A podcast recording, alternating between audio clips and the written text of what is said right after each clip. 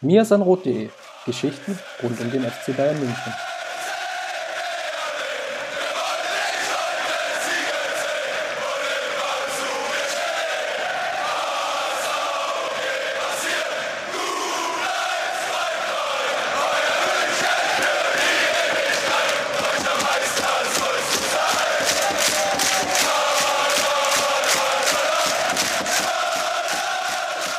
Hallo, Servus, grüßt euch. Es ist wieder Zeit für den Misanrot Podcast, Folge 146.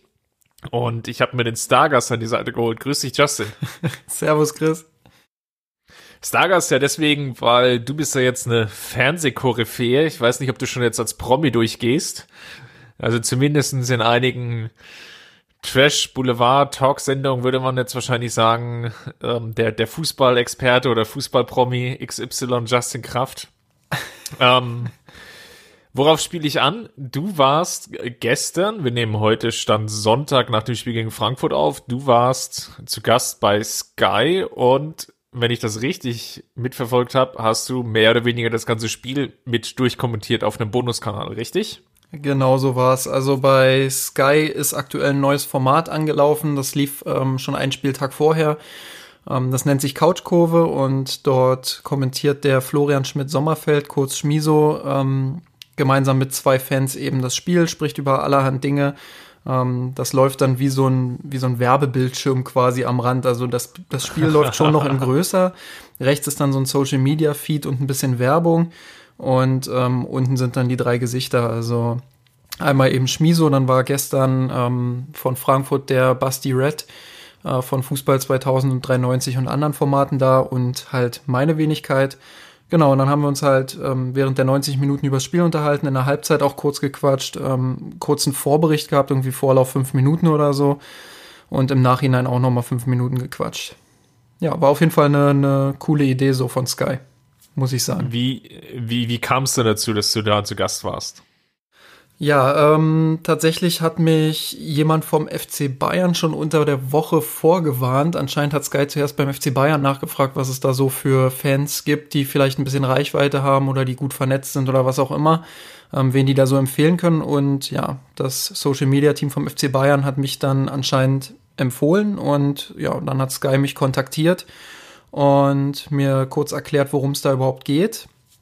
Und ja, eigentlich musste ich gar nicht so lange überlegen, ehrlich gesagt. Ähm, klar, ich habe in der Vergangenheit auch viel kritisiert, was bei Sky so lief, aber im Endeffekt ähm, war ich sofort überzeugt von dem, von dem Format an sich, weil es einfach eine coole Idee ist und ja, ich denke, das hat sich dann im Nachhinein auch zumindest für mich bestätigt. Ich finde weiterhin, dass das ein gutes Format ist, ähm, dass da Fans zu Wort kommen können, dass da einfach auch nochmal eine andere Atmosphäre ent entsteht, denke ich zumindest. Du klingst gerade wie der Profifußballer, der sagte, ich, ich wollte nie nach Madrid und dann doch in Madrid unterschrieben. Nein, aber Spaß beiseite. Ich glaube, was das Format auszeichnet, was jetzt noch nicht so rausgearbeitet haben, ist, es ist natürlich ungefilterter. Ähm, ich glaube auch der, der Basti Red ist ja jemand, der mit ähm, der Bundesliga allgemein, der DFL und dem DFB schon sehr hart ins Gericht geht und da auch eine, eine sehr kontroverse Meinung, glaube ich, vertritt, ähm, die jetzt jedenfalls in einem klassischen DFL-Format Werbeprospekt sicherlich nicht vorkommen würde, um es mal so zu formulieren. Deswegen finde ich das auf jeden Fall vom Ansatz her bemerkenswert. Absolut. Ich finde es auch ähm, guten Schritt von Sky, die ja nun mal eng mit der DFL und anderen auch zusammenarbeiten. Ich meine, die wissen ja, wen sie sich da dann auch ins Boot holen und wissen auch, dass wir jetzt äh, nicht unbedingt so, so ein Fans sind, die eben alles abnicken, die, die alles toll finden und die rosarote Brille aufhaben, sondern die wissen schon auch, dass wir auch in der Vergangenheit den ein oder anderen kritischen Artikel geschrieben haben. Ähm, ich habe auch mal einen Artikel, einen sehr kritischen Artikel über, über Sky geschrieben, der ähm, auf Twitter dann auch viral gegangen ist mit, was weiß ich, 300, 400 Retweets irgendwie. Und ähm, wo ich auch tatsächlich sehr, sehr viel gerantet habe über, über den Service von Sky und ähm, ich weiß gar nicht mehr, was genau da alles noch Thema war damals. Aber ja, umso bemerkenswerter, dass Sky dann gesagt hat, Mensch, die beiden laden wir uns jetzt mal zu dem Spiel ein und schauen mal, was am Ende bei rumkommt. Ähm, ja, und deshalb da auch mal ein Kompliment an Sky. Ich meine, es gibt sicherlich viel, was man an denen kritisieren kann. Aber ähm, da haben sie wirklich eine gute Idee gehabt und sich auch was getraut, indem sie uns beide da eingeladen haben, denke ich. Und du warst ja bei deinen Eltern oder bist noch bei deinen Eltern zu Gast. Ja. Kam Sky dann mit dem Übertragungswagen vorgefahren und mit dem Kamerateam oder wie kann man sich das technisch vorstellen? Ja, ich, ich weiß nicht, wie sie das umgesetzt hätten, wenn Corona gerade nicht wäre, aber ich glaube, das ist auch der einfachste Weg, wie sie es jetzt gemacht haben. Also ähm, am Freitag haben sie bereits einen Testlauf mit uns gemacht, ähm, beziehungsweise mit mir alleine erstmal noch. Ähm, da habe ich einen Link zugeschickt bekommen, habe bei mir selbst ein Setup aufgebaut mit Mikrofon, Laptop-Kamera, ähm, ja, so platziert, dass es halt mit dem Hintergrund einigermaßen passt. Und ähm, dann habe ich einen Link bekommen mit einem Passwort, da habe ich mich dann eingeloggt und dann habe ich den Bildschirm da schon so gesehen, wie es dann am nächsten Tag sein wird und mich halt unten in klein. Ja, habe mich mit, mit denen da bei Sky ein bisschen unterhalten, haben wir so ein bisschen getestet, ob die Verbindung auch stabil ist und alles, ähm, wie das dann ablaufen wird am nächsten Tag. Genau, und am Samstag war es dann genau dasselbe, habe ich denselben Link und dasselbe Passwort wieder benutzt, mich da eingeloggt und dann war das quasi wie so eine, wie so eine Skype-Zoom-Schalte, wie auch immer. Ähm, ja, wie so eine Videokonferenz, wenn man, wenn man so will. Und ja, das war, das war so der technische Ablauf. Ähm, einige haben uns vielleicht bei Instagram oder folgen uns bei Instagram. Da habe ich in der Story auch nochmal gezeigt, wie das Setup dann aussah. Bei meinen Eltern muss ich ein bisschen improvisieren. Da habe ich dann, ähm, erst hatte ich eine Leiter auf dem Tisch zu stehen, wo der Laptop dann drauf stand, damit ich nicht von unten gefilmt werde, sondern eben ein bisschen von oben. Ähm, später stand dann Stuhl drauf, weil der sich ein bisschen, ein bisschen besser gemacht hat. Ja, also viel Improvisation, weil es auch relativ spontan kam die Woche. Ähm, aber ja, hat alles ganz gut funktioniert, glaube ich. Ich habe gehört, ich habe ein bisschen manchmal vom Bild her gehangen, dass die Internetverbindung da nicht immer stabil war, aber der Ton war wohl immer stabil und das ist ja das Wichtigste. Ja, sehr schön. Und jetzt die ganz alles entscheidende Frage: Wie geht's weiter? Werden wir dich dann nochmal sehen in den nächsten Wochen? Ist da schon was an, darf man da schon was anteasern? Also, ähm, ich habe ja mit den Leuten da von Sky auch gesprochen, mit, mit Schmiso, aber auch mit den, mit den anderen, ähm, die da so im Hintergrund arbeiten. Ähm, ich denke, Bayern ist ja jetzt am Dienstag wieder um 18.30 Uhr dran, da werden sie das wieder machen. Da bin ich auf, da bin ich mir sicher, dass ich da nicht dabei sein werde. Zumindest hat das noch keiner bei mir angefragt. Ähm, ich denke mal, das wird jetzt wechseln.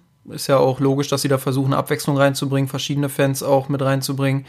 Aber die meinten, dass sie sehr zufrieden waren mit uns, dass das eine sehr launige Runde war, ähm, die sich auch gut ergänzt hat. Ich ja natürlich eher mit meinem analytischen Blick aufs Spiel, Basti eher so ähm, auch mal abschweifend vom Spiel, andere Themen besprechend.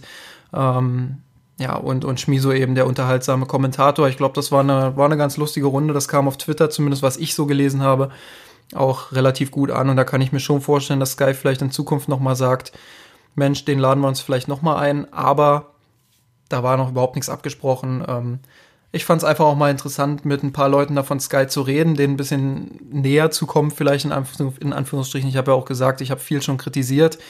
Ähm, unter anderem, dass die Real-Life-Funktion ja abgeschaltet wurde. Ähm, da hatte ich auch nochmal nachgefragt, äh, warum das so ist und ob es da irgendwie einen Grund für gibt. Äh, tatsächlich keine richtige Antwort so erhalten. Also Anscheinend sind auch einige Mitarbeiter da noch nicht so zu 100 Prozent informiert, warum das ist, obwohl das ja schon seit zwei, drei Jahren der Fall ist. Ja, aber war auf jeden Fall interessant, da mal mit denen so ein bisschen zu quatschen und ja, so ein paar Einblicke auch zu bekommen. Ja, sehr schön. Dann lass uns mal abschweifen, würde ich ja schon fast sagen. Nämlich zu dem Grund, warum ihr ja euch da bei Sky zusammengeschaltet habt. Nämlich der FC Bayern hatte sein erstes Geisterheimspiel in der Allianz Arena gegen Frankfurt und ja, lang, lang ist es her und wir blicken zurück. Es war das Hinspiel, was Nico Kovac schlussendlich den Job gekostet hat. Wir erinnern uns alle noch, dass äh, Jerome Boateng da relativ früh mit einer roten Karte raus ist. Das gesamte Konstrukt des, äh, des defensiven Umschaltens ist zusammengebrochen. Frankfurt hat einen Konter nach dem anderen gefahren und die München haben das Spiel schlussendlich mit 1 zu 5 verloren. Und demzufolge, ja, war es das Ende von Nico Kovac. Gleichwohl wirkt das jetzt so im, im Nachhinein betrachtet, also in, in, den Vorberichten, die ich so geschrieben habe und die ich gelesen habe, war das gar nicht so sehr das Thema, aber wenn man so ein bisschen tiefer gegraben hatte, dann kam man so drauf, ach ja, da war ja noch was, ähm, nämlich besagtes Spiel aus dem Hinspiel. Es wirkt so komplett wie aus einer anderen Zeit, oder? Ja, absolut, weil das war auch der klare Cut so. Es hat sich ja damals vorher schon angedeutet in den Spielen, wenn ich da an dieses ähm, grausame Pokalspiel gegen Bochum denke, ähm, aber auch einige Bundesligaspiele zuvor, da hat sich schon angedeutet, dass die Luft langsam raus ist. Und das ist dann gegen, gegen Frankfurt einfach komplett eskaliert und ähm, sicherlich auch begünstigt durch die rote Karte von Jerome Boateng. Ähm, aber ja, auch wie die Mannschaft sich dann hingegeben hat irgendwann, da war dann absehbar, okay, das war's jetzt. Das ist jetzt der Punkt, wo Nico Kovac dann auch nicht mehr haltbar ist.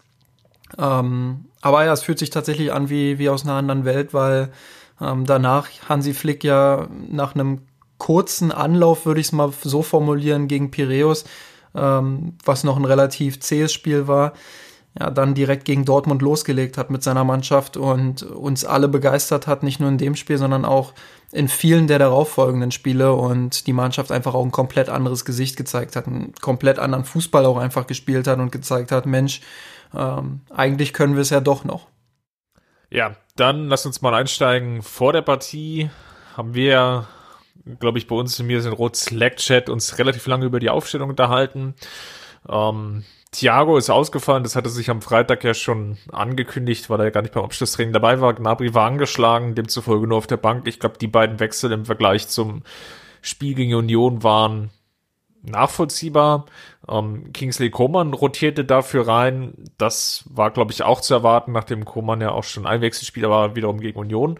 Und Ivan Perisic hat gespielt. Ähm, wir hatten lange diskutiert oder ich hatte den Vorschlag gemacht, naja, es wäre doch vielleicht eigentlich ganz clever gewesen, jetzt ähm, Hernandez zu bringen und vielleicht Davis als Linksaußen mal zu probieren. Meine Sorge war, dass sowohl Koman als auch Perisic jetzt beide noch mit Verletzungen zurückkamen und sicherlich noch nicht ganz so eingespielt waren. Gleichwohl verstehe ich natürlich aber auch, dass, glaube ich, Flick und das wird sicherlich seine Intention gewesen sein. Ähm, er wollte, dass sich die Viererkette noch weiter einspielt für das Spiel gegen Dortmund ich würde sogar ein bisschen noch ausweiten und sagen, ähm, das so auf die ganze Mannschaft zu beziehen und ähm, eben nicht nur die Viererkette, sondern eben so, so wenig wie möglich einfach auch zu verändern, damit die Mannschaft im Rhythmus bleibt. Ähm, wenn ich jetzt an Alfonso Davies denke, ich finde den Ansatz auch interessant und hätte man durchaus mal machen können, einfach um zu gucken, wie es so läuft. Ähm, aber ich habe ja auch mehrfach schon im Podcast mal in der Vergangenheit gesagt, dass ich da meine Bedenken habe, ob Davies jetzt der Offensivspieler ist, ähm, den es da, den's da in der Offensive vorne auch braucht. Ähm, und kurioserweise hat sich das oder lässt sich das an einer Szene erklären oder an der Szene erklären, wo er ausgerechnet das Tor macht, weil ähm, ja, das Dribbling vorher, das war wirklich gut und klar, er, er bringt damit auch die Dynamik rein. Aber ich habe manchmal das Gefühl, er ist ein Stück zu verspielt. Er ist ein Stück zu, zu lange dann auch am Ball, will dann vielleicht auch ein Stück weit zu viel mit dem Kopf durch die Wand auch teilweise. Ähm, das war ja gegen, gegen vor diesem, vor diesem Tor war das ja auch so. Er, eigentlich ist er ja hängen geblieben dann und eigentlich war das ein Ballverlust.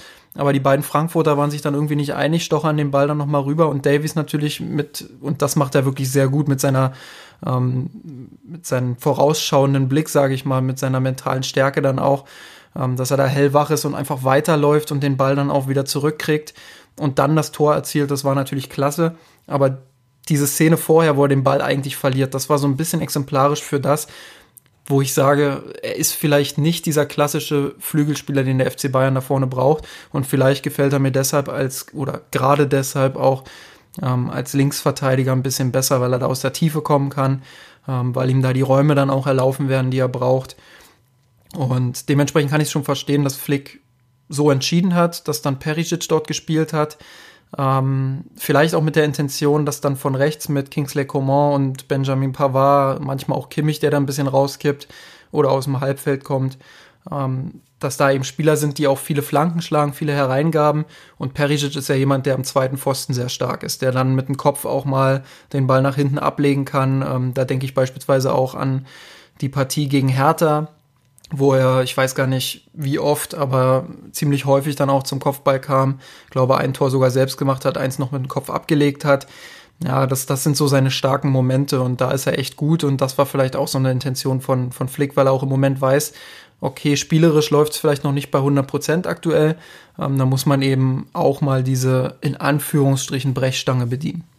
Frankfurt ging ja, um mal chronologisch das Spiel abzuhandeln, Frankfurt ging natürlich auch geschwächt oder ja, leicht angeschlagen, glaube ich, mental mit vier Niederlagen im Stück waren's in die Partie, waren auch in der Vorwoche beim ähm, auch am Samstagabend beim Topspiel gegen Fra äh, in Frankfurt gegen Gladbach so rum ähm, schon deutlich unterlegen, lagen da früh äh, mit 2-0 zurück und hatten eigentlich das ganze Spiel über wenig Chancen. Und demzufolge war ich zumindest etwas überrascht von der Vorgehensweise von Adi Hütter, dass er doch sehr stark aufs Pressing setzte. Vielleicht auch mit dem Hintergedanken, bei dem FC Bayern fehlt Thiago ein Mittelfeld-Puzzlestück, das äh, den Spielaufbau damit unterstützt und dass sich die Münchner Abwehr dann im Spielaufbau schwerer tut, ähm, auch in der Ballzirkulation. Vielleicht war das so die Überlegung, die dahinter stand ich sag jetzt mal, bis auf die ersten maximal vielleicht zehn Minuten hat sich das, glaube ich, nicht wirklich bezahlt gemacht. Jetzt zumindest erstmal so auf die erste Halbzeit bezogen. Frankfurt stand ja dann auch relativ schnell wieder ein bisschen tiefer dann auch. Ähm, aber eigentlich ist das genau deren Spiel. Also aggressiv in den Zweikämpfen, schnell am Gegenspieler zu sein, ähm, dann eben, eben auch diese Zweikämpfe zu führen, teilweise auch ein bisschen überhart. Ähm, viel Präsenz, viel Körperlichkeit und dann eben schnell umschalten, gerade über die Flügelposition, insbesondere eben auch über Kostic, ähm, der, der immer wieder in Szene gesetzt werden soll und dann die Hereingaben bringen soll. Ja, und das, das ist das typische Frankfurter Spiel. Aber man muss sagen, die Bayern haben das früh eigentlich gut kontrolliert, haben Frankfurt wenig Bälle hergeschenkt. Ähm, ich glaube, nach, nach 20 Minuten hatte man erstmal so den Eindruck, okay, ähm, das wird jetzt so runtergespielt irgendwie. Also mit einer unfassbaren Ruhe, mit, mit viel Geduld, gegenteilig auch zum, zum Unionsspiel, wo wir gesagt haben, die ersten zehn Minuten so waren, waren ziemlich wild, waren ziemlich unkontrolliert, äh, vielleicht auch zu hohes Tempo. Und gegen Frankfurt hat man von Anfang an gemerkt, die Bayern wussten, ihre Chancen, die werden sich ergeben. Wir müssen geduldig spielen, wir müssen ruhig spielen, wir müssen den Ball vor allem auch laufen lassen, Frankfurt immer wieder hin und her bewegen. Und das haben sie wirklich in der Anfangsphase auch sehr, sehr gut gemacht, fand ich. Ja, Bemerkenswert natürlich dann der Treffer von Leon Goretzka, der war ja im Endeffekt auch sehr gut herauskombiniert. Es ging dann relativ viel über die linke Seite, über die Flügel, weil auch das Zusammenspiel Davis-Perisic ganz gut funktioniert hat. Perisic kam auch mit zunehmendem Spielverlauf besser rein. Gerade am Anfang hat er sich schwer getan, da waren viele einfache Ballverluste. Ich glaube, die ersten drei, vier Szenen waren allesamt für den Skat. Aber dann sukzessive Spielverlauf ging es dann immer besser und relativ gut herauskombiniert ähm, und dann über die, den linken Flügel Müller freigespielt. Müller konnte dann nach innen passen, hat dann mehr oder weniger das Auge oder das Gefühl, da müsste jetzt Leon Goretzka stehen. Leon Goretzka steht da und verwandelt das Ding.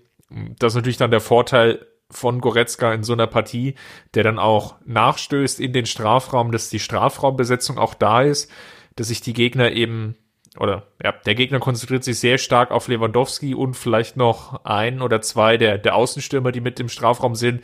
Und dann entsteht meistens sehr viel Raum, so rund um den Elfmeterpunkt bis hin zur Strafraummarkierung. Und da ist dann Leon Goretzka sehr hilfreich, weil er eben auch dafür das nötige Auge hat für den Raum, den Raum dann gut besetzt und weil er natürlich auch den Abschluss da mitbringt.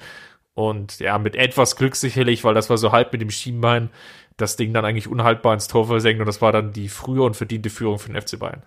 Starke Laufwege auch im Zentrum. Ich glaube, drei oder vier Spieler, die die, die die Abwehrkette da Richtung Tor drücken und den Raum eben genau so öffnen für, für Leon Goretzka, der dann natürlich auch sensationell da reinläuft und das Ding dann reinmacht. Ähm, sein Gegenspieler hat da ein bisschen gepennt, der, der war erst noch dran an ihm, ist dann aber nur irgendwie hinterhergetrabt. Aber ja, nichtsdestotrotz wunderbar herausgespielt. Auch vorher, wie Perisic äh, sich erst anbietet und dann eben wegläuft und den Pass durchlässt, ohne ihn zu berühren. Ähm, ja, das, das war klasse gemacht, gut herausgespielt und eine typische Szene, glaube ich, für den, für den Spielverlauf. Ähm, eine weitere typische Szene war eben, dass die Bayern, und das haben sie gegen Union auch schon angedeutet, ähm, du hast es gesagt, dass sie über die Flügel eben viel spielen, dass sie da aber eben auch viel überladen, dass sie eben nicht dieses typische U haben, sondern dass sie dem U eben auch in den Halbräumen dann weitere Anspielstationen ergänzen, will ich mal sagen. Ähm, gerade auf der linken Seite hat man dann häufig gesehen, dass da ähm, nicht nur Pericic und Davies eben waren, sondern eben auch noch manchmal sogar Lewandowski, manchmal eben auch zwei Mittelfeldspieler noch, ähm, ein Innenverteidiger, der sich da ein bisschen mit angeboten hat. Also dass da wirklich stark auf die linke Seite dann auch verschoben wurde und viel kombiniert wurde, befreit wurde und dann eben auch mal eine schnelle Verlagerung kam das war, das war schon im Ansatz sehr sehenswert teilweise. Dann haben die Münchner nach der ja, ja schon angesprochenen Führung glaube ich, fünf Minuten wirklich versucht, auch gleich das 2 zu 0 nachzulegen. Das ist dann nicht geglückt. Man blieb druckvoll, aber es entwickelte sich dann eine Phase, die ich jetzt mal so als Zocken beschrieben habe. Und die eigentlich das ganze Spiel dann immer wieder durchkristallisiert und so einzelne Phasen, mal so fünf Minuten, mal zehn Minuten, aber sicherlich am stärksten dann so von der 20. fast bis zur 40. Minute, wirklich so fast 20 Minuten am Stück waren, ähm, wo viel, also wo Frankfurt ja nicht ganz so hoch presste, ähm, teilweise, wo aber der FC Bayern dann schon versucht hat, schnell in die Offensive zu kommen und schnell in die Spitze zu spielen. Und mein Eindruck war fast zu schnell. Also da waren viele Risikopässe dabei. Da war viel auch äh, Versuche durch die Mitte sich zu kombinieren, also auch Goretzka mit einzubinden, Müller, dann, die wurden dann teilweise direkt von den Innenverteidigern angespielt und manchmal äh, schon mit Risiko behaftet, dass Frankfurt hätte auch ins Umschaltspiel kommen können. Ähm, teilweise wurden dann Dribblings eingegangen. Ähm, es wirkte so etwas wie, ja, so, so A- oder B-Jugend gezocke. Teilweise, ähm, man weiß, man ist die stärkere Mannschaft und man wollte es, glaube ich, den Gegner spüren lassen. Es, es war, ja, es war schon die gewisse Dominanz da, keine Frage. Frankfurt konnte sich ja auch nicht wirklich befreien. Ähm, wenn die Münchner dann im Ball verloren haben, haben sie gut nachgesetzt, gepresst und dann musste Frankfurt sehr häufig den langen Ball spielen. Das hatte schon gepasst. Ähm, nichtsdestotrotz hatte ich das Gefühl, dass da äh, Spielphase entstanden ist, wo der FC Bayern zu hoch das oder zu viel Risiko gesucht hat und ähm, dass es nicht wirklich zuträglich war für den, für den Spielverlauf. Aber hattest du das Gefühl noch in der ersten Halbzeit oder, oder eher so dann in der zweiten Halbzeit anfangen? Ja, wie gesagt, ich hatte ähm, das Gefühl oder mein Eindruck war, ähm, ohne es jetzt ein zweites Mal noch nachgesehen zu haben, ich hatte es in der ersten Halbzeit, ähm, vielleicht so ab der 20 Minute, so fünf Minuten nach dem Tor. Da war noch mal eine sehr gute Phase, wo es dann vielleicht hätte auch, wenn es gut läuft, steht es dann vielleicht schon 2-0. Hm. Und dann fing so das Gezocke an und gleichzeitig aber auch ähm, natürlich in der zweiten Halbzeit, ähm, da werden wir sicherlich jetzt nochmal dann im Nachgang drüber sprechen, entwickelte sich ja dieses komplett wilde Spiel und da war dieser Zockeranteil dann noch größer, aber ich glaube eher so punktuell ähm, in, in einzelnen Szenen. Und hier hatte ich wirklich den Eindruck, dass dann über eine längere Spielphase oder eine zeitlichen Dimension von guten 15, 20 Minuten es wirklich viele Risikopässe gab, ähm, viele versuchte Seitenverlagerungen, die dann nicht so funktioniert haben, wo man auch den Ballverlust leichtfertig in Kauf genommen hat. Das lässt sich ja auch ablesen in der Passquote. Ähm, mhm. Gefühlt mit 65, 70 Prozent Ballbesitz in die Partie. Ähm, oder ja, das war so der Eindruck in der ersten Halbzeit, ne, vom, vom, von mhm. der rein optischen Dominanz, dass Frankfurt die Münchner bei 83 Prozent Passquote halten konnte, was ja wiederum ein relativ schlechter Wert ist ähm, angesichts der, der langen Ballbesitzphasen. Ja, ich hatte tatsächlich nicht ganz so das Gefühl in der ersten Halbzeit, ähm, muss mir das aber vielleicht auch einfach noch mal irgendwie ansehen. Ähm, Sky hat ja leider keine Real-Life-Funktion, auch da noch mal die Kritik jetzt an der Stelle. ähm, mal sehen, wie ich das dann realisieren kann überhaupt. Ähm, aber mein Eindruck war, ich hatte so eine kurze Phase. Das war, das war aber nicht wegen Gezocke irgendwie, sondern da hat Frankfurt dann tatsächlich mal ähm, so richtig so ein bisschen ins Spiel gefunden, will ich mal sagen. So eine Entlastungsphase gehabt. Da waren sie zwei, drei, vielleicht vier Minuten ähm, mal länger am Ball auch, haben den Ball gut laufen lassen, haben sich auch gut durchkombiniert, dann eine Spielverlagerung gehabt und ähm, da sogar auch die Chance gehabt, vielleicht den Ausgleich zu erzielen, zumindest im Ansatz. Ähm, aber mitten in diese Phase rein kam dann, dann halt das, das 2 zu 0. Und das eben aus einer Situation, ja, mit einer anspruchsvollen Flanke von außen, aber wo man jetzt nicht unbedingt sagt, das war irgendwie herausragend rausgespielt, sondern eben eine, eine wirklich gute Einzelaktion mit der Flanke und dann ein schönes Tor dann auch in der Mitte. Ähm, ja, Davis hat das ja auch gut vorbereitet, wenn wir schon das Tor genau. ähm, gerade beschreiben. Also äh, Ball war eigentlich wieder verloren. Das meinte ich auch mit dieser äh, Zockerphase. Mhm. Es viel eins gegen eins versucht wurde, teilweise halt äh, Passspiele, die nicht so gut funktioniert haben im letzten Drittel. Und Frankfurt eigentlich im Umschaltmoment ist, Davis aber den, den Braten riecht, den Pass antizipiert, wie es immer so schön mal bei FIFA hieß, ähm, dazwischen geht, dann natürlich auch das Auge für die Situation hat, dass Müller ja die, den gerade den Strafraum besetzt, halbwegs ungedeckt ist und dann ihn, ihn mustergültig anspielt. Natürlich mit etwas Glück, dass Müller da nicht im Abseits steht, das war wirklich haarscharf. Ähm, ohne dass es dann, glaube ich, im Nachgang noch Bilder gab, aber so aus diesem Standbild heraus hat man schon gesehen, oh, das könnte wieder knapp gewesen sein. Hm. Ähm, und ja, dann, ja, typisch Müller dann ja auch das 2-0 macht, was dann vom Spielverlauf natürlich ähm, vollkommen in Ordnung gegangen ist, dass die, ähm, die Bayern hier 2-0 in Führung waren. Ähm, sicherlich dann auch erstmal etwas Ruhe reingebracht hat. Genau, aber es war ähm, halt die Phase, wo Frankfurt vielleicht gerade so ein bisschen Oberwasser bekommen hat, wo man vielleicht gedacht hat, okay, jetzt könnte vielleicht doch mal was gehen, nachdem die Bayern das so dominant gestaltet haben. Und dann kam das 2-0 und dann hatte ich eigentlich sofort auch wieder das Gefühl, jetzt sind die Bayern wieder in diesem Flow drin, jetzt haben sie wieder die Ruhe und haben das auch bis zur Halbzeit dann souverän runtergespielt. Ja, es ging ja sogar noch direkt weiter, weil es war ja dann drei Minuten vor der Halbzeit, dann kam die Pause. Ähm, mit dem Seitenwechsel ja sofort das 3-0. Das war ja 45, 45 oder irgendwie sowas. Als, ähm, ich glaube, sogar trotz Frankfurter Anstoß, die, ähm, die Bayern ja das Tor gemacht haben, mhm. auch wiederum schön herauskombiniert über Müller, Koman ähm, und dann Lewandowski, der da völlig frei war im Strafraum. Und ich dachte eigentlich wirklich, das war dann zu dem Moment, okay, jetzt ist der Deckel drauf, das, äh, die Messe ist gelesen.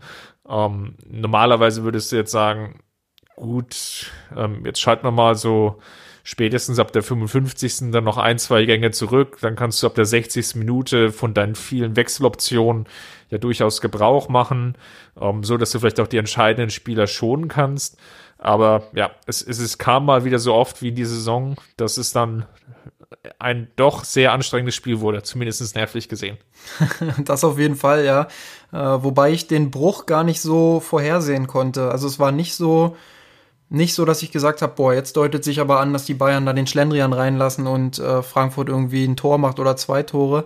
Sondern es waren ja, und das muss man ja so klar sagen, das waren zwei Standardsituationen, ähm, wo du immer mal sicherlich ein Tor kassieren kannst. Beim zweiten war es dann äh, schon ein bisschen wo man sagt, okay, zwei Standardtore sind dann doch zu viel, um zu sagen, das kannst du mal so, so bringen oder so kassieren. Ähm, jeweils die Zuordnung nicht ganz perfekt. Ich kann mich bei einem Hinti-Tor noch dran erinnern, ähm, dass Pavard zu weit vorne stand oder Lewandowski ja, war es, glaube ich, Lewandowski zu weit vorne und Pavard ja. hat ihn weglaufen lassen und dann war Hinti halt genau zwischen beiden und konnte einköpfen. Ähm, ja, beim also ersten, beim, beim ersten stößt er halt leicht. Ähm, ich glaube, das war dann wiederum auch Pavard. Ähm, jetzt handelsüblich, würde man, glaube ich, sagen, im Schiedsrichterjargon. Ähm, aber ja, bei, beim zweiten störte mich eigentlich mehr, wenn wir die beiden Standardsituationen gerade schon besprechen. Bei, beim zweiten stört mich ja wirklich sehr, da sind neun Münchner im Strafraum und keiner der beiden Pfosten sind besetzt. Ähm, wenn ich schon so eine exzessive Strafraumbesetzung habe und dann, dann kann ich auch wirklich überlegen, ob ich nicht einen Spieler einfach an den langen Pfosten stelle, vielleicht sage ich, okay, die, die, wenn ich nicht zwei Spieler an, an beiden Pfosten, das macht dann vielleicht keinen Sinn. Aber dann lasse ich halt die kurze Ecke offen, weil Neuer sowieso immer sehr gut ist im Herauslaufen und ähm, ich ja den, den vorderen Strafraum, ähm, vielleicht die vordere Ecke im Endeffekt ja gut besetzen kann. Aber für, für genau diese Szenen, wenn ich eben das Kopfballduell verliere, und das war ja anzunehmen, dass Frankfurt da zumindest nicht unterlegen ist mit Hinteregger, dann besetze ich halt mit äh, Koman oder Davis oder ähm, ja, gut, Pavard ist ja auch schon wieder relativ groß, aber vielleicht Koman und Davis sind wirklich die, die beiden, die mir jetzt als allererste einfallen, besetze ich halt einfach den langen Pfosten und dann fällt da das Tor so nicht. Und das ist die, diese Nachlässigkeit, die mich etwas ärgert, weil der FC Bayern jetzt schon gezeigt hat, dass er bei Standardsituationen unser Handy, äh, unter Hansi Flick doch anfällig ist.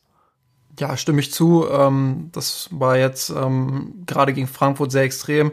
Klar, Hinteregger ist auch ein unfassbar guter Kopfballspieler, hat jetzt, glaube ich, einen Rekord eingestellt oder sogar aufgestellt. Acht, acht Tore, ja. Äh, hat noch keiner Saison. geschafft äh, nach Eckbällen. Ähm, also besonders gefährlicher Spieler dann einfach. Da kann man dann auch mal den Hut ziehen und sagen, ähm, hat Frankfurt auch einfach gut gelöst, die beiden Standardsituationen. Aber nichtsdestotrotz muss, muss dann natürlich auch der FC Bayern für kritisiert werden, dass sie da so anfällig sind in beiden Situationen. Und ähm, ich hatte trotzdem nicht das Gefühl, dass sie das Spiel in dem Augenblick irgendwie dabei sind herzuschenken. Weil ich schon das Gefühl hatte, dass sie, dass sie bemüht waren, weiterhin auch die Kontrolle zu haben, dass sie auch weiter ruhig waren. Aber direkt nach den beiden Toren, vielleicht so eine Phase von drei, vier, fünf Minuten, ist dann diese, diese Partie. Bis so, zu dem 4-2 eigentlich, ja. Ja, ist so ein bisschen wild geworden, wie du es vorhin gesagt hast. Ich glaube, das ist auch ein relativ normaler Prozess dann. Das ist so eine Phase, Ähm, dann sicherlich beflügelt durch die beiden Tore. Frankfurt dann auch ein Stück aggressiver nochmal, ähm, setzen die Bayern dann nochmal früher unter Druck.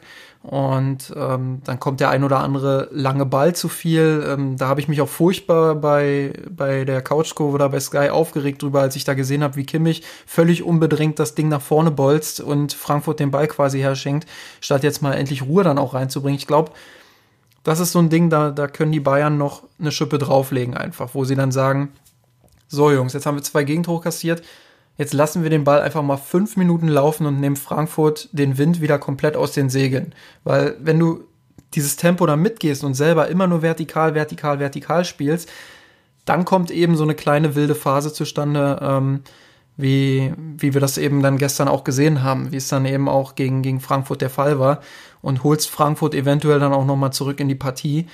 Ähm, aber trotzdem muss ich sagen, obwohl diese fünf Minuten in etwa vorhanden waren und die man auch kritisieren muss, äh, haben sie es doch relativ schnell dann wieder geschafft, dann auch das Spiel zu beruhigen und ähm, das dann am Ende auch runterzuspielen.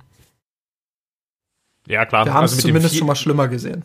wir haben es schon schlimmer gesehen mit dem 4-2 und dann mit dem Eigentor, mit dem 5-2. Klar war das dann auch für Frankfurt dann gegessen. Dann gab es dann auch gute Phasen, gerade hinten raus die letzten zehn Minuten. Das war schon gut runtergespielt. Aber genau diese zehn Minuten, das sind halt diese Ruhemomente, die der Mannschaft von Hansi Flick noch abgehen. Und ähm, ich würde da gar nicht so sehr in die Strenge gehen, wenn das jetzt nicht unter Flick jetzt schon öfter gewesen wäre. Und wir haben das auch hier in dem Podcast schon das ein oder andere Mal thematisiert. Und ich habe jetzt irgendwie noch mal das ganze Revue passieren lassen und man erinnert sich an das DFB-Pokalspiel gegen Hoffenheim. Das fing bei dem Bundesligaspiel davor gegen Mainz schon so leicht an, als man so früh 3-0 führte in der glaub, 25. Minute und dann Mainz nochmal ins Spiel kommen ließ, ähm, ohne dass jetzt Mainz aber wirklich so torgefährlich war, eben ranzukommen. Gegen Hoffenheim war es ja dann genauso wild im Pokal, da kann man das natürlich noch abhaken. Äh, wenig später dann das Auswärtsspiel gegen Köln, das war zwar auch 4-1 gewonnen, aber da hatte Köln durchaus die Möglichkeit, ja, zumindest auf vier, fünf Tore, das hätte, und, und Bayern natürlich genauso, aber das hätte so, so, so ein 8 zu 4 oder 8 zu 6 werden können, also so ein ganzes wirres ähm, Konsolenergebnis. Und ja, dann da drauf ja eigentlich auch das Heimspiel gegen Paderborn war ja auch weniger souverän geführt. Und ja, das ist sicherlich noch eine Schwäche der Fleek 11, ähm, dass es zumindestens jetzt gegen diese kleineren oder schwächeren, unterlegenen Mannschaften, ähm, welches Adjektiv man da auch nehmen möchte, es noch nicht schafft, der Mannschaft dann so, ein, so einen Ruhemoment reinzubringen oder zu, zu einzuimpfen, dass sie es dann schaffen, ich sag jetzt mal, das Ding eigentlich ab der 60. Minute ähm, relativ souverän runterzuspielen. Und das muss, glaube ich, dann schon nochmal analysiert werden. Gut, das waren jetzt zwei Standardsituationen, äh, aber die Phase danach war eben relativ wild. Und das wird gegen die, das, das kannst du dir halt gegen die großen Mannschaften nicht erlauben. Und ähm, je nachdem, wie es halt läuft, kommt es natürlich auf die Tordifferenz an. Und dann sind natürlich solche Ergebnisse jetzt wegen Frankfurt gut oder ja, geben dir eigentlich die Möglichkeit, das, das Spiel eigentlich höher zu gewinnen. Weil bis auf die zwei Standardsituationen und klar, danach gab es noch so ein, zwei weitere Szenen, war ja Frankfurt nicht wirklich im Spiel. Um, ähm, vor zwei, drei Jahren wäre die Partie sicherlich einfach 5-0 oder von mir aus vielleicht auch 6-1 ausgegangen. Und der FC Bayern wäre dann irgendwie ja fröhlich nach Hause gefahren und ähm, das Ding wäre gelesen gewesen. Und so war es jetzt dann doch in der zweiten Halbzeit eine sehr wilde Partie. Ja, wobei man muss, man muss das eben auch dann so äh, auf diese zehn, maximal zehn Minuten dann auch reduzieren und sagen, das war jetzt nicht eine wilde Partie, sondern es war, war halt diese wilde Phase. Ähm, da stimme ich dir auch zu aber wird schon auch ein bisschen Gegenrede leisten und äh, das jetzt nicht eben mit diesen Partien gegen Mainz, Köln, äh, Hoffenheim, vielleicht auch Paderborn vergleichen, ähm, sondern schon auch da nochmal drauf einordnend hinweisen, dass diese Spiele einfach nochmal komplett anders waren irgendwie, weil du da das Gefühl hattest, die haben das über die komplette zweite Halbzeit sukzessive aus der Hand gegeben. Ähm, diesmal hatte ich wirklich, wie gesagt, gar nicht so sehr das Gefühl, dass da, dass da äh, zwei Gegentore hergeschenkt wurden, sondern ähm, dass da eben zwei Standards kamen, dass das irgendwie ein spezieller Spielverlauf war. und dass dadurch dann eben eine Phase entstanden ist, wo die Bayern auch noch mal vielleicht ein bisschen nachgedacht haben, aber die war eben auch relativ schnell wieder vorbei. Dann haben sie die Kontrolle auch reinbekommen. Du hast auch recht, sicherlich begünstigt durch durch das Tor dann oder die Tore. Ähm, aber ich denke, und da bin ich auch bei dir, man muss das durchaus beobachten, sollte das aber jetzt noch nicht zu hoch hängen. Ich hatte auch vor der Corona-Pause das Gefühl, dass die Bayern da schon deutlich weiter sind, dass sie, dass sie daraus gelernt haben aus diesen Momenten. Ich meine, die letzten Auftritte vor der Corona-Pause waren ja allesamt sehr souverän, ähm, wo wir dann eben nicht mehr drüber gesprochen haben, dass die zweiten Halbzeiten nicht so gut waren, sondern darüber gesprochen haben, dass die Bayern so langsam in einen echt richtig guten Rhythmus kommen. Ähm, dieser Rhythmus ist jetzt natürlich auch ein Stück weit weg und da muss man natürlich auch damit rechnen, dass, dass da so ein kleiner Setback vielleicht ist, dass sie so ein bisschen diesen, diesen Rückschlag jetzt haben ähm, noch mal ein bisschen zurückversetzt in ältere, in ältere Zeiten, in Anführungsstrichen.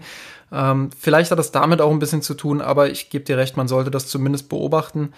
Ähm, glaube aber, dass die Mannschaft allein schon vom Mindset her dann gegen die größeren Gegner, und da kommt ja am Dienstag dann schon mit Borussia Dortmund der erste große Gegner, ähm, dass da dann einfach auch noch mal eine andere Einstellung auf dem Platz ist und wir das da nicht so erleben werden. Gut, dann machen wir mal einen Haken an das Spiel. Ich glaube, den entscheidenden Punkt haben wir jetzt auch wirklich besprochen. Lass uns noch mal über die Gewinner und Verlierer der Woche sprechen, bevor wir zum Thema der Woche kommen, nämlich das BVB-Spiel. Wer ist denn für dich der Gewinner der Woche? Also der Partie wahrscheinlich. Ja, ich muss ja ähm, das, was ich gestern schon bei, bei der Couch, äh, bei der Couchkurve gesagt habe, muss ich ja so ein bisschen auch fortführen. Für mich war der Man of the Match irgendwie Josua Kimmich, obwohl er jetzt nicht unbedingt irgendwie vier Tore gemacht hat und äh, noch eins vorbereitet hat oder so, fand ich, dass er, dass er einfach gut geordnet hat, dass er sehr ruhig gespielt hat, ein Ruhepol im Mittelfeld war, ähm, wirklich Thiago auch herausragend in Anführungsstrichen ersetzt hat, weil normalerweise spielen ja beide gleichzeitig, ähm, aber seine, seine Aufgabenbereiche da auch gut mit kompensiert hat, ähm, das Spiel gestaltet hat, taktiert hat, gute und wichtige Zweikämpfe auch geführt hat. Klar, der ein oder andere Fehlpass war auch wieder dabei, das muss man sicherlich dann auch erwähnen. Aber im überwiegenden Teil war er dafür hauptverantwortlich, dass das Pressing der Frankfurter dann auch nicht so gut funktioniert hat, selbst in den Phasen, wo die Frankfurter dann mal höher angelaufen sind.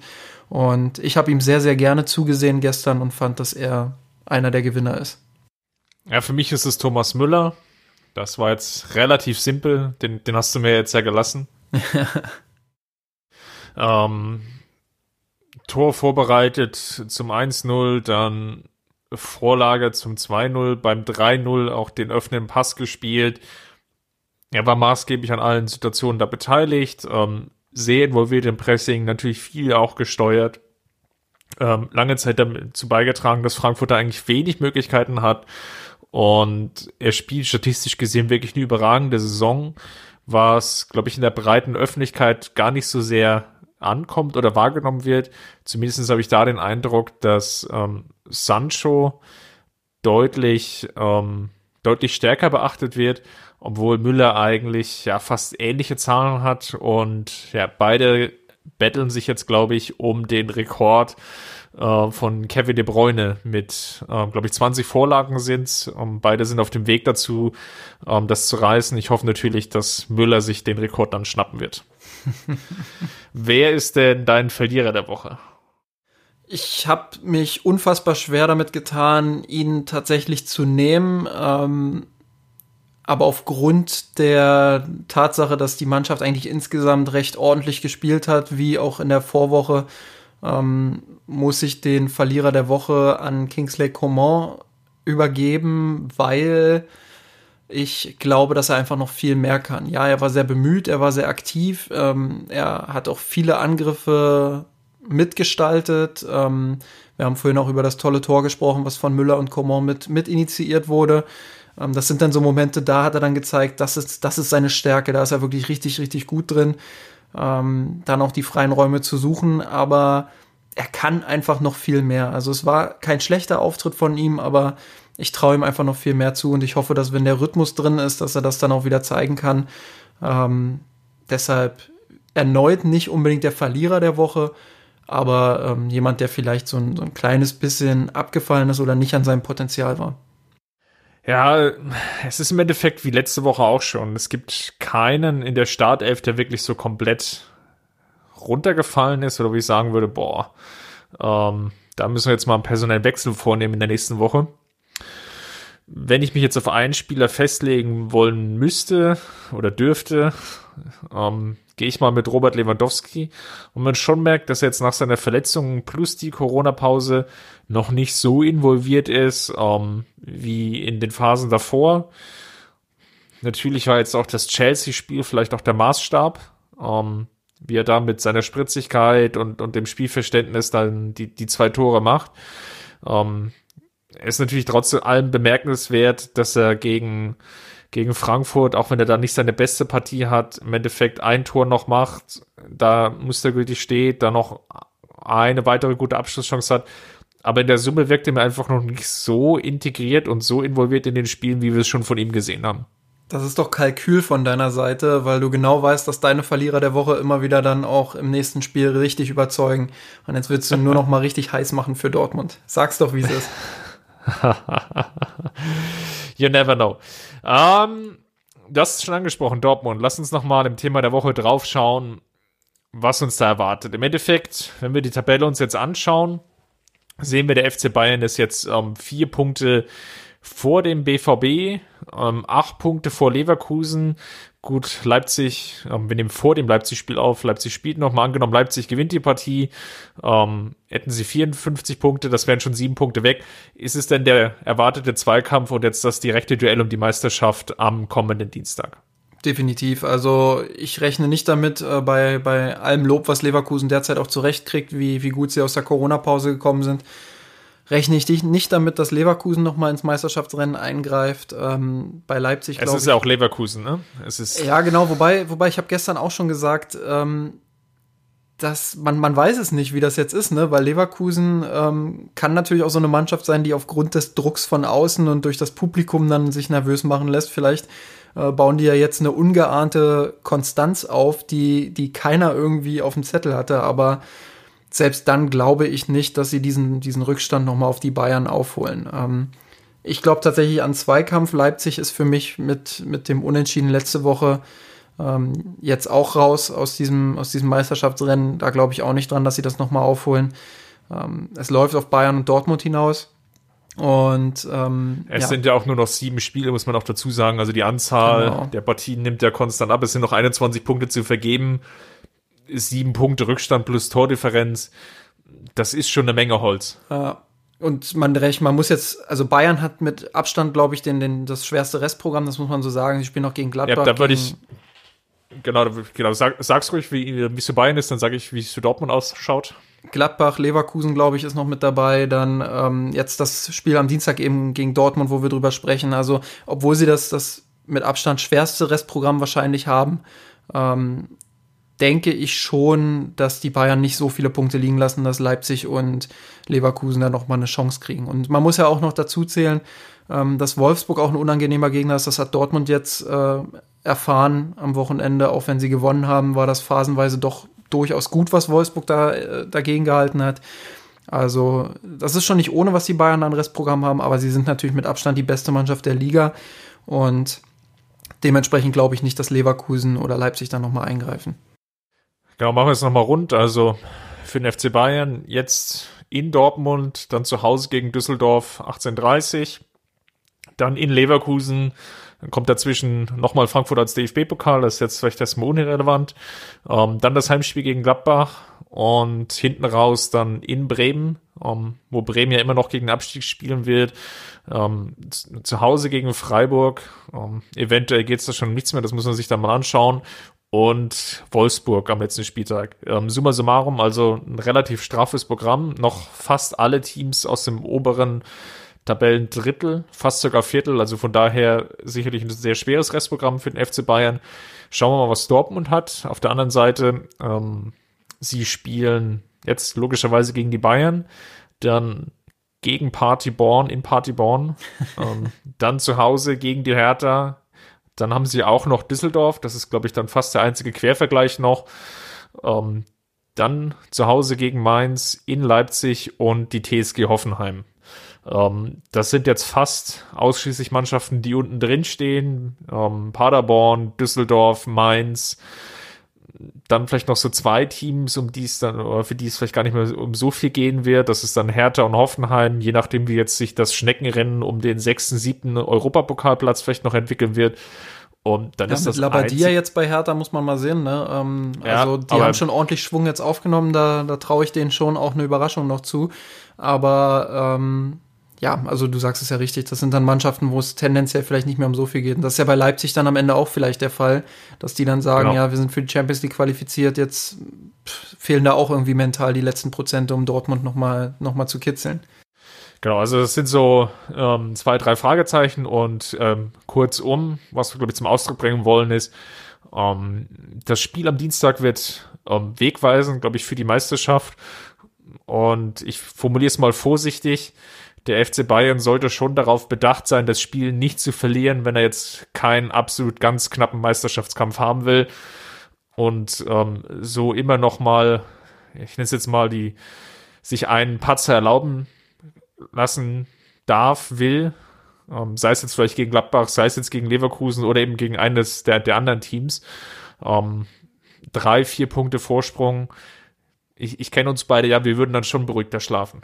ich ich kenne uns beide ja, wenn Dortmund gewinnt, dann reden wir im nächsten Podcast darüber, warum Dortmund Meister wird. Ähm, nein, also ich würde es mal so sagen, wenn die Bayern gewinnen, bin ich mir zu 90 Prozent sicher, dass die Bayern auch Meister werden. Also wenn sie jetzt am Dienstag gewinnen gegen Dortmund. Ähm, wenn es ein Unentschieden wird, dann tendiere ich auch dazu zu sagen, Bayern wird eher Meister, ähm, würde dann aber noch mal kurz abwarten, wie das gegen Leverkusen und Gladbach dann läuft, ähm, weil das ja schon noch mal zwei Brocken sind. Ähm, ja, aber wenn die Bayern verlieren, dann, dann wird es natürlich noch mal richtig eng. Ich glaube, dann ist das Ding komplett offen. Ähm, ist vielleicht sogar das, das Beste, was, was der Bundesliga passieren kann. Das ist für uns jetzt vielleicht nicht so toll als Fans des FC Bayern, aber äh, für die Bundesliga wäre natürlich ein Sieg von, von Dortmund sehr, sehr spannend, weil dann ist es nur noch ein Punkt, dann hat Bayern eben dieses harte Restprogramm. Und dann würde ich sogar so weit gehen zu sagen, das Ding ist wieder 50-50 komplett offen. Ähm, bei Unentschieden, Vorteil Bayern, wie gesagt, bei Sieg, glaube ich, ist das Ding so gut wie durch. Dann lass uns mal auf den BVB schauen. Die haben die ersten beiden Spiele nach der Corona-Pause souverän gewonnen gegen Schalke, was jetzt nun wirklich kein ganz großes Hindernis. Ähm, gegen Wolfsburg taten sie sich lange Zeit schwer, aber Favre-typisch erspielt sich der BVB so ein, zwei Torchancen und im, im Gegensatz vielleicht noch zur Hinrunde gewinnen sie dann auch die Partie. Ähm, Wolfsburg war, ich will jetzt nicht sagen, dass sie dran waren. Sie hatten ein, zwei ähm, Chancen, eine relativ große nach der Pause, als glaube ich Renato Steffen das Ding irgendwie an die Latte schweißt, ja. ähm, völlig frei. Aber ansonsten war das schon ein souveräner Auftritt von Dortmund. Wir haben darüber gesprochen, Wolfsburg lässt sich ja unangenehm bespielen. Der FC Bayern hat das ja auch in der Hinrunde, ähm, ja, ich fast sagen, leidvoll erfahren. Absolut. Ähm, bei Dortmund muss man natürlich auch immer hinzufügen, bei allem Lob, was sie derzeit zu Recht auch kriegen für die beiden Spiele, Schalke war natürlich jetzt nicht der Gradmesser. Und ähm, das war ein Klassenunterschied. Ähm, wo man einfach auch sagen muss, ja, Schalke kannst du, die Leistung gegen Schalke kannst du nicht richtig bewerten, ähm, beziehungsweise einordnen. Gegen Wolfsburg hat sich dann schon eher gezeigt, dass die Mannschaft auch einige noch, noch einige Probleme hat. Ähm, nicht zuletzt auch als Hummels dann in der Halbzeit runter musste. Ähm, ich würde sagen, ja, Dortmund schon kontrolliert mit mehr Ballbesitz, aber Wolfsburg halt auch gerade in der zweiten Halbzeit dann immer, immer wieder mit Nadelstichen, ähm, wo Dortmund dann auch Glück hatte. Du hast die Szene mit Steffen angesprochen ja, mh, mm, wo sie dann einfach auch Glück hatten, wo man dann sagen muss, okay, da wäre vielleicht nochmal die Möglichkeit gewesen, das Ding zu kippen. Aber auch das hast du gesagt, Dortmund natürlich eiskalt in der Offensive dann im Moment. Also die machen gefühlt aus, aus einem Schuss drei Tore aktuell. Also so typischer, typischer Favre-Fußball eben, wenn man so will. Ähm, und da müssen die Bayern eben auch verdammt aufpassen. Ähm, wir haben es vorhin gesagt, sie haben immer wieder Phasen drin, die Bayern wo sie, wo sie die Balance so ein bisschen verlieren. Ich will da auch jetzt mal Hansi Flick nochmal zitieren, der Patrick Strasser, der für die AZ arbeitet, hat Flick auf Twitter wie folgt zitiert. Ich wünsche mir manchmal noch mehr Balance und noch mehr Ballbesitz oder mal das Tempo rauszunehmen, wenn es hektisch wird und das Spiel mit Ballbesitz zu dominieren. Das sind, das, damit hat er genau den Kern angesprochen, auch das, was wir vorhin analysiert haben, dass die Mannschaft noch ruhiger agiert, noch selbstbewusster vielleicht, noch mehr den Gegner mit Ballbesitz dann auch beschäftigt und eben die Bälle nicht zu schnell herschenkt, nicht zu leichtfertig hergibt. Und Das darf dir gegen Dortmund eben nicht passieren, dass du dann äh, da zwei lange Bälle spielst und die bleiben dann irgendwo in der Mitte hängen und plötzlich läuft diese ganze Maschine da vorne mit Sancho vielleicht, mit Brandt, mit ähm, vor allem auch mit Haaland natürlich. Äh, wenn die dann auf dich zulaufen, dann ist es auch ganz schwer, die zu verteidigen. Und wenn die dann auch noch den Raum haben, boah, dann kannst du eigentlich nur noch beten, dass sie das Ding irgendwie an Pfosten setzen oder vorbeischieben oder ja, das, das ist schon beeindruckend, was die dann machen in diesen Umschaltsituationen. Aber wenn die Bayern es schaffen, das ruhig runterzuspielen, beziehungsweise ihr, ihren Fußball dann auch auf den Platz zu kriegen, ähm, dann, dann sehe ich schon auch, dass das ein Spiel auf Augenhöhe wird und ähm, dass Dortmund jetzt nicht so extrem gut war, wie sie geschrieben wurden, aber eben gefährlich genug, um die Bayern nochmal noch mal zu ärgern vielleicht. Ja, ich meine, was sie halt extrem gut geschafft haben, ist jetzt in dieser Kombination, wie sie ja zumindest die letzten beiden Spiele gespielt haben. Dann war das natürlich Brand auf dieser Achterposition, der ähm, ja so als Freigeist unterwegs ist, ähnlich eigentlich in so einer Thomas Müller-Rolle, sehr großer Aktionsradius, ähm, natürlich im Vergleich jetzt zu Müller ähm, deutlich versierter am Ball und dann immer mit den genialen Momenten dann einen meist steil äh, gehenden Spieler, sei es jetzt Hazard, Hakimi, Guerrero, ähm, so in Szene zu setzen, dass ja diese eine Torchance im Endeffekt entsteht. Das war gegen Schalke natürlich extrem auffällig, aber auch gegen Wolfsburg ähm, war er die, die Schlüsselposition. Da wird es natürlich darum gehen, ihn aus dem Spiel herauszunehmen. Ähm, gleichzeitig stellt sich mir die Frage, ähm, wie Favre die Partie angeht. Er hat ja teilweise ein gewisses Talent dafür, um es mal so vorsichtig zu formulieren, dass er eingespielte Mannschaften dann ähm, ja, etwas oder äh, dieses, die, dieses Guardiola-eske hat manchmal, dass er vielleicht zu viel nachdenkt und ähm, zu viel sich vielleicht auch auf den Gegner einstellt. Und das mündet dann da drin. Ich erinnere mich auch an das Hinspiel, als er von der taktischen Einstellung her ähm, sehr konservativ abwartend in die Partie gegangen ist, auch von der Aufstellung her. Und ich das Gefühl hatte, gut, der will das Spiel eigentlich wirklich gar nicht gewinnen. Und eigentlich will er 0 zu 0 spielen. Und das ist ja in der Allianz Arena für viele Gegner eigentlich, ja, nicht, nicht der Todesstoß, aber es geht halt in die Richtung. Weil der FC Bayern entspielt sich dann immer diese eine Chance und im Hinspiel war es natürlich dann relativ früh entschieden. Im Hinspiel waren es dann eben die fünf Chancen. Äh, genau. Ähm, Genau, und das war, da, da bin ich sehr gespannt drauf, weil was ja beim BVB jetzt natürlich die, die Frage ist, ähm, es kommen ja einige Spieler zurück. Witzel, der, ich glaube, nicht so eine ganz so gute Saison spielt wie in der letzten. Ähm, gleichzeitig haben jetzt Delaney und der Hut begonnen, die vorher eigentlich komplett raus waren. Jetzt ist Chan eigentlich wieder fit. Jetzt je nachdem, ob Hummels spielen kann oder nicht. Ich gehe mal davon aus, dass er spielen kann. Ähm, ja, setzt du eigentlich die, oder setzt zumindest mit Schan, der meistens äh, seit seinem Wechsel funktioniert hatte, ähm, auf die Bank. Also das sind so ein paar Fragezeichen, wo ich gespannt bin, wie viel Änderungen bringt Favre rein, weil sich die Personalsituation beim BVB doch etwas entspannt. Ja, ich bin auch gespannt, wie das Pressing dann aussehen wird, weil äh, ich hatte schon das Gefühl, dass dieses Favre-typische Pressing den Bayern doch eher entgegenkam, weil Favres Pressing beruht ja dann auf einer gewissen Passivität, also passiver Druck, so, dass, dass du immer wieder siehst, die Spieler laufen zwar dann etwas höher an, aber sie stören die Spieler nicht aktiv, sondern stellen sich denen quasi gegenüber und äh, führen jetzt nicht direkt den Zweikampf, sondern versuchen halt den Druck aufzubauen und Fehlpässe zu erzwingen, die sie dann abfangen können. Und die Bayern kommen meistens halt mit so einem ganz klassischen Mittelfeldpressing, also auch ja. nicht ganz hoch angelaufen, sondern meistens Höhe Mittellinie. Ja, und manchmal schieben sie halt auch ein bisschen raus, aber klar, größtenteils Mittelfeldpressing. Und das ist eigentlich was, was den Bayern zumindest in den letzten Direktvergleichen ganz gut gelegen hat. Ähm, was Favre dann damals ähm, ganz gut gemacht hat, als, als die Mannschaft 3-2 dann gewonnen hat, ist, äh, als, als er in der Halbzeit dann ein bisschen umgestellt hat, ähm, ja, das, das kann er auch wirklich gut dann zu erkennen, okay, das läuft gerade nicht da und da muss ich jetzt anpassen, die Stellschrauben zu drehen. Da ist Favre wirklich auch ein, ein Mastermind, das muss man so sagen. Ähm, und das macht er auch gut. Und da hat er damals dann auch umgestellt, hat die Spielweise ein bisschen verändert, Dortmund ein Stück weit nach vorne auch verschoben, mehr Druck ausgeübt. Und plötzlich war Dortmund dann auch das klar bessere Team und hat damals angeschwächte oder angeschlagene Bayern ähm, dann in der zweiten Halbzeit auch überrollt und verdient den Sieg für seine Mannschaft quasi geholt mit dieser Veränderung. Und ja, das, da, da bin ich gespannt drauf, wie ist die Herangehensweise von Dortmund. Lassen sie sich wieder so einlullen.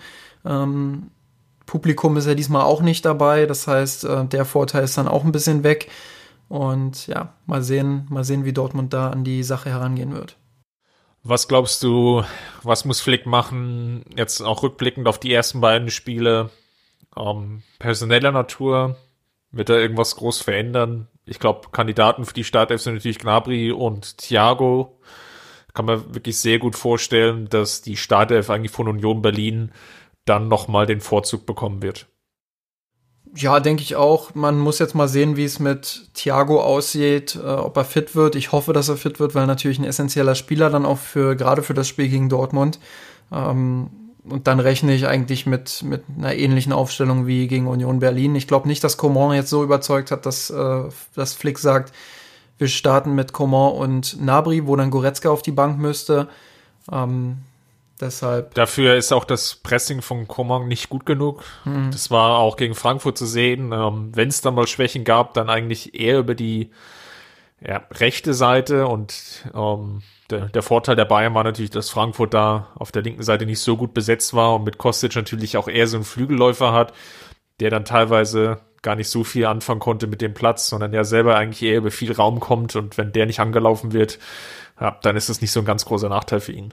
Ich denke einfach, ähm, dass es auch gar nicht so sehr auf die, auf die Personalien ankommt, sondern größtenteils eben auf das, was Flick ja auch angesprochen hat, was ich gerade auch zitiert habe, einfach mehr Balance, äh, noch mehr Ballbesitz, noch mehr Ruhe im Spiel, eben nicht diese leichtfertigen Ballverluste. Du hast es vorhin auch gesagt, gegen Union schon 84% Passquote, jetzt auch wieder irgendwas zwischen 83 und 84, glaube ich.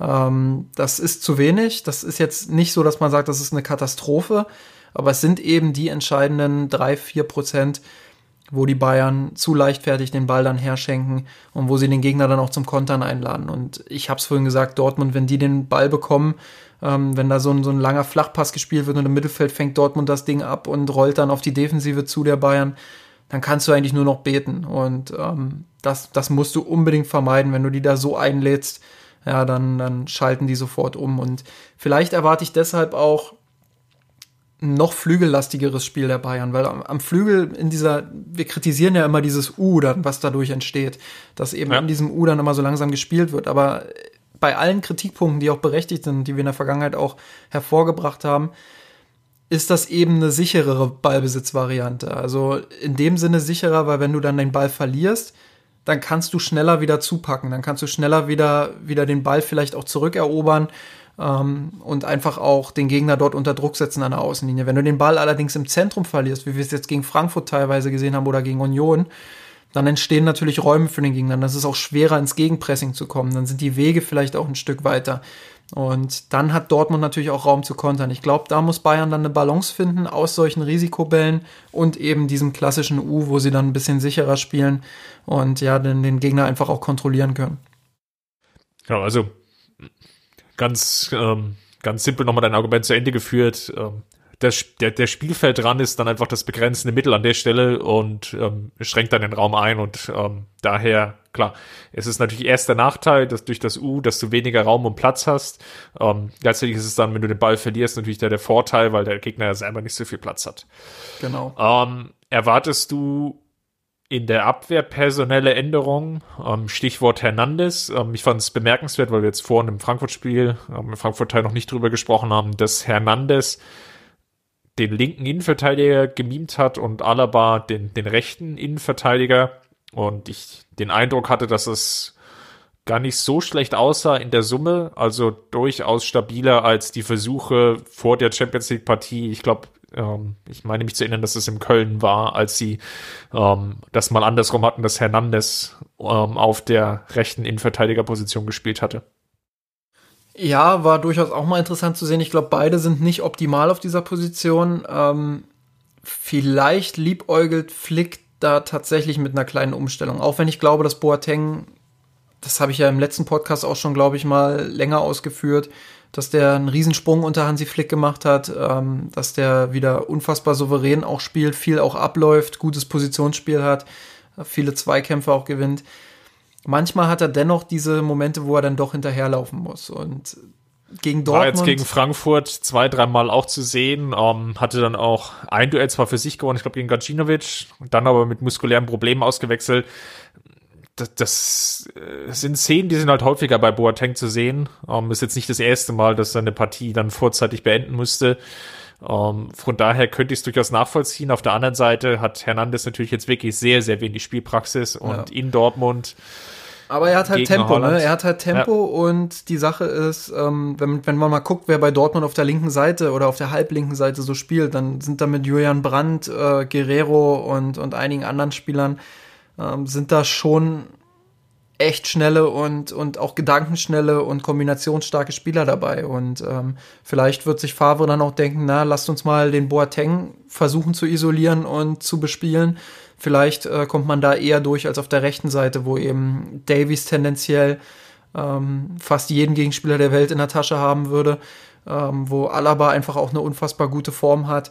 Ähm, da vielleicht zu sagen, okay, dann versuchen wir es mit Alaba gegen, gegen diese starke halblinke Seite von Dortmund und äh, riskieren einfach mal Lukas Hernandez ohne Spielpraxis oder ohne viel Spielpraxis könnte vielleicht ein Gedankengang sein, wobei ich Flick eher so einschätze, dass er auf altbewährtes setzt und ähm, ja, das, das Team aufstellt, das eben den besten Rhythmus hat und gleichzeitig die beste Fitness. Dann vielleicht nochmal insgesamt gesprochen als abschließende Frage, glaubst du, dass Flick in die Partie gehen will? Mal ganz einfache Sportjournalistenfrage. Geht er in die Partie und will die Partie gewinnen? Nein, Oder nein, nein, nein. Ich glaube, er will die Partie verlieren. Oder glaubst du, dass er eher etwas, wie wir es ja schon angesprochen haben, mehr Ballzirkulation, mehr Absicherung einbaut. Ähm, ich würde jetzt nicht auf dieses Piraeus-Niveau hieven, also sein allererstes Spiel. Ähm, was ich mir aber durchaus vorstellen könnte, ist, ähm, gegen Leipzig war das ja ähnlich zu sehen. Ähm, in diesem entscheidenden Spiel, dass da das allerletzte Risiko vielleicht gefehlt hat, dass die Außenverteidiger ähm, dann nicht ganz so hoch mitschieben, gerade Pavard ähm, dann eher hinten absichert, als, als taktische Grundausrichtung eher etwas ähm, abwartender, konservativer in die Partie geht. Kann ich mir gut vorstellen, dass vielleicht die ein oder andere Situation dabei sein wird, wo man sagt, okay, hier hätten die Bayern gegen Union oder Frankfurt vielleicht dann mehr Tempo gemacht. Ähm, ich glaube aber schon, dass er seine Mannschaft auf, voll auf Sieg ausrichten wird. Ich meine, das ist auch Pflicht. Also das ist immer noch der FC Bayern. Da wird nicht auf Unentschieden gespielt. Da wird jedes Spiel, egal ob gegen Barcelona ähm, oder Aktivist Schwarze Pumpe oder sonst wen, wird da, wird da auf Sieg gespielt und ähm, deshalb ja, kann ich mir nicht vorstellen, dass da irgendwie gesagt wird, ja, hm, spielen wir mal lieber so, dass wir hinten die Null halbwegs halten und vorne vielleicht die ein oder andere Chance kriegen, sondern ich glaube schon, ähm, dass die Bayern auch in Dortmund sehr mutig agieren werden, sehr hohes Pressing zu sehen sein wird. Ähm, wie ich vorhin angedeutet habe, vielleicht werden sie häufiger mal in diesem U spielen dann um, um eben nicht immer ständig diesen Vertikalpass durch die Mitte oder in den Halbraum zu spielen. Aber ähm, über kleine Anpassungen hinaus kann ich mir nicht vorstellen, dass wir einen Riesenunterschied in der Herangehensweise sehen werden. Gut, dann machen wir mal den Deckel drauf und werden die Partie natürlich dann ausführlich nächste Woche wieder besprechen. Ähm, wahrscheinlich schon direkt nach der Partie, aber da sind wir noch in Abstimmung, wie es immer so schön heißt. genau, also wenn ihr es, wenn ihr es hört, dann wahrscheinlich noch diese Woche den Podcast und äh, wir sind ja noch in der letzten Woche dann am Sonntag gerade. Sehr schön, Justin. Dann ähm, vielen Dank für die ja fast schon, naja, nicht XXL, aber XL-Ausgabe. Ähm, gab ja doch einige Punkte zu besprechen. Es war wie immer eine Freude mit dir. Dito, hat mir sehr viel Spaß gemacht mal wieder. Genau, hinterlasst uns gerne einen Kommentar im Blog, Twitter, Instagram. Ich meine, ihr kennt das Spiel. Ähm, wenn ihr uns finanziell unterstützen wollt und ähm, wir haben da so einige Ideen, was wir ähm, mit dieser Unterstützung da machen werden, um das schon mal anzuteasern, ähm, dann gerne bei Mirsan Rot ähm, vorbeischauen, da auf den Patreon-Link linken und uns ähm, dort gerne unterstützen oder einfach bei patreon.com slash mirsanrot. Ähm, es ist auf jeden Fall schön zu sehen und ähm, dann nochmal von uns auch ein herzliches Dankeschön an euch dass ihr uns auch während und, ähm, während der Corona-Krise uns wirklich da die Stange gehalten habt. Ähm, das hilft vor allem Justin sehr, über die Runden zu kommen. Jetzt wird's, um, ähm. jetzt wird's aber frech. Das hört sich ja fast so an, als würde ich mir äh, das alles in die Hosentasche stecken und davon meinen Lebensunterhalt hier irgendwie zusammenschustern. Ja, du bist halt auch einer dieser, ähm, wie viel, 55.000 Jobs, die ja, so, so in die äh, Richtung. anspricht. Ja, aber gut, ähm, sei es drum. Jedenfalls vielen Dank dafür und ähm, ich hoffe, ihr bleibt uns gewogen. Bis dahin, macht's gut, Servus. Servus. Wir haben den Kampf gewonnen, den Thron erklommen, der Haien hat's gemacht. Ich hab geträumt von dir, von unserer Weltpläne.